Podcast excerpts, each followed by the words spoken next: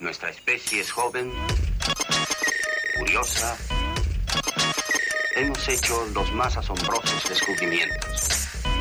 Radioscopio. Ciencia para tus oídos. Hagamos un muy sonoro experimento.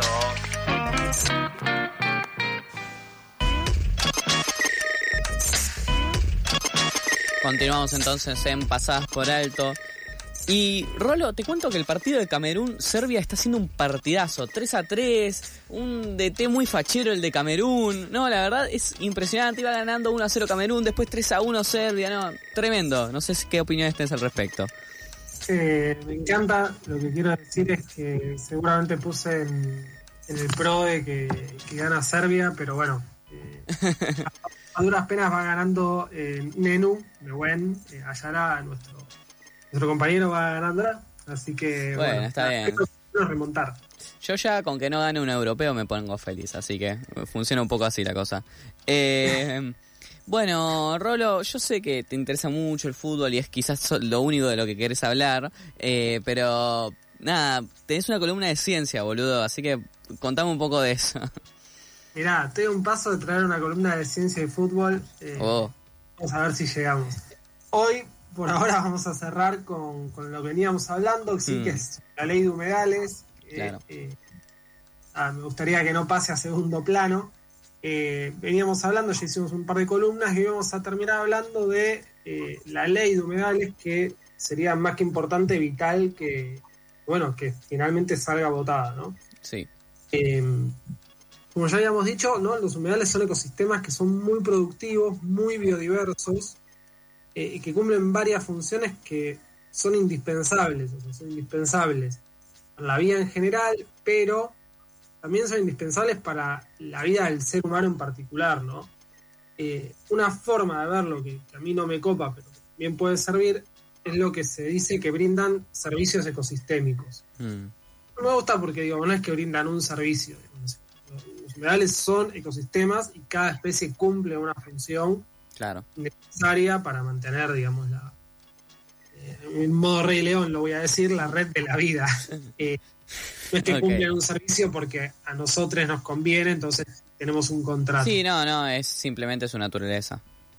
Claro, pero bueno, sí hay que reconocer digamos, que, cumplen una función y que perder esos ecosistemas eh, tiene un perjuicio grave. O sea, no es que es posible eh, mm. vivir sin, ese u otros ecosistemas. Sí. Y por eso la importancia de protegerlos. Sí, hasta la mirada más antropocéntrica eh, se ve afectada por esta desaparición, si se quiere. Exacto. Eh, para entender un poco más entonces el tema, hablamos con Ana Di Pangracio. Mm. ella es directora adjunta de la Fundación Ambiente y Recursos Naturales, la FARN. Okay. ¿Cuál es hoy en día el marco de protección que tienen los humedales en nuestro país en este momento que todavía la ley no ha sido votada y nos decía esto. Hoy eh, los humedales, eh, en términos normativos en Argentina, tienen la protección que viene a traer legislación general eh, vigente en nuestro país, eh, sobre todo la Ley General del Ambiente, que establece los objetivos y las herramientas de política y gestión ambiental para nuestro país, que incluye la conservación de la biodiversidad, eso incluye a los ecosistemas de humedal. Eh, también está la ley de gestión de aguas, que lo que se destaca de esta es eh, la figura de la promoción de comités de cuenca para el trabajo en conjunto entre dos o más jurisdicciones que comparten una misma cuenca. Y em, también está la Convención Ramsar, que fue uno de los primeros grandes tratados ambientales que la comunidad internacional adoptó a mediados de la década del 70 y que Argentina ratificó por ley del Congreso Nacional en la década del 90, por lo tanto es ley interna en Argentina. Sí, bueno, entonces hay un marco de protección, sí. Eh, el problema es que no alcanza. para que nos demos una idea, digamos, Argentina suscribe a lo que es la, Convención Ramsar, que es de 1970, así que es específica de humedales, y eh, tiene dentro, dentro de nuestro territorio 23 humedales de importancia internacional, ¿sí? que es la categoría que surge de esa convención. Mm. Eh, y que cubren más o menos alrededor de 6 millones, un poquito menos, 6 millones de hectáreas estos sitios van desde Laguna de los Pozuelos en Jujuy Claro. Hasta turberas de Tierra del Fuego, pasando por eh, humedales costeros, ¿sí? Mm. en Chubut, en Puerto Madryn, etc. Hacia toda la costa. Eh, ahora, esta diversidad lo que hace es que cada humedal tenga amenazas particulares y se necesita una ley específica para este tipo de ecosistemas. ¿sí? En este momento, ya habíamos comentado, hay dos proyectos en discusión. Eh, lo que le preguntamos a Ana son algunas diferencias y puntos en común entre ambos proyectos y nos comentaba lo siguiente. Si bien lo ideal hubiera sido que eh, eh, finalmente eh, se diera un solo dictamen, finalmente hubo dos dictámenes, uno de mayoría y otro de minoría. El de minoría es el, un texto eh, que si bien tuvo algunos cambios, es eh, básicamente el eh, proyecto consensuado. Se puede decir que en términos generales lo importante es que en ambos dictámenes se reconoce la definición científica de humedal, que es la dada en el marco del trabajo del Inventario Nacional de Humedales en Argentina, que la autoridad de aplicación en el de minoría indica que es el Ministerio de Ambiente, lo cual es lo correcto porque es una ley de presupuestos mínimos de protección ambiental. En cambio, en el de mayoría se agrega a la Secretaría de Agricultura, que nada tiene que ver con una ley de protección ambiental, y es además eh, especifica mucho más cuáles son las actividades que tiene que venir a apoyar el Fondo Nacional de Humedales, lo cual el dictamen de mayoría lo deja eh, mucho más abierto. Y ahí se corre el riesgo de que pase lo que sucede con la ley de bosques, que las provincias terminan utilizando los fondos no necesariamente para acciones que se relacionan estrictamente con la conservación, el uso sostenible y la restauración de bosques nativos. Bueno, nada, eh, me gusta porque Ana es con- contundente Sí, ¿no? y muy clara, la verdad que eh, agradezco un montón.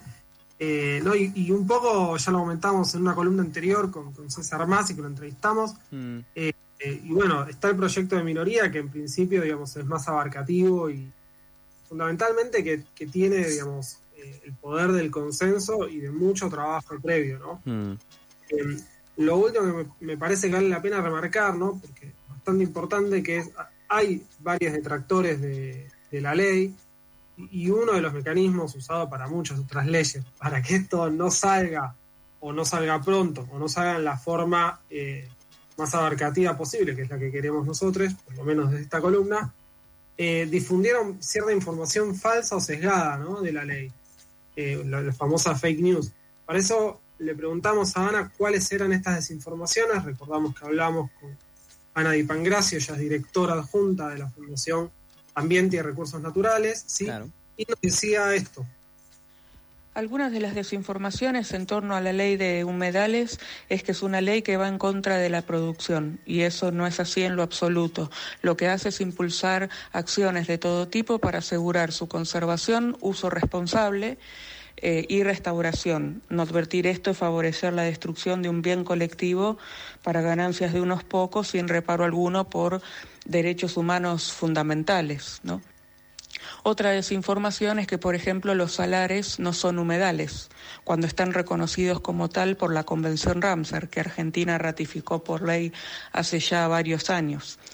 Eh, otra desinformación es que hace falta más tiempo para estudiar la ley, eh, cuando la ley de humedales ya tiene más de 10 años de historia en el Congreso, ya ha tenido dos medias sanciones del Senado, eh, ha logrado avanzar bastante en el 2020, incluso se trabajó en un texto unificado, y si bien logró av- avanzar con un dictamen de la Comisión de Recursos Naturales de la Cámara Baja, perdió a fines de 2021 estado parlamentario, pero se volvió a presentar ese mismo texto consensuado, como se lo conoce, en marzo de 2022 y bueno, ahora la ley nuevamente está con chances para ser eventualmente eh, sancionada antes de que termine el año parlamentario de 2022.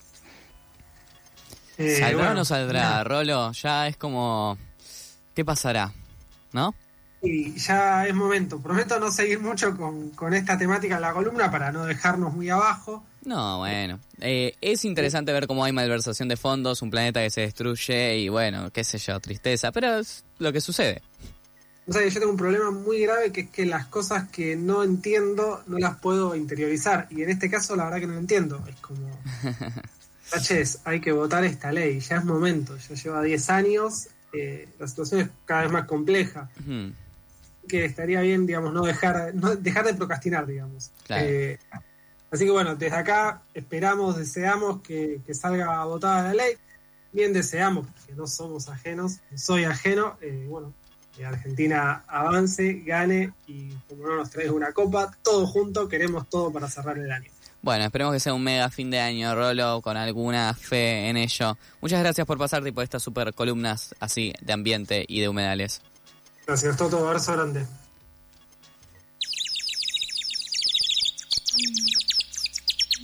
¿Madrugaste o seguiste de largo? No te pases, acá no estamos para juzgar. Pasadas por alto, tu cuota diaria de empatía.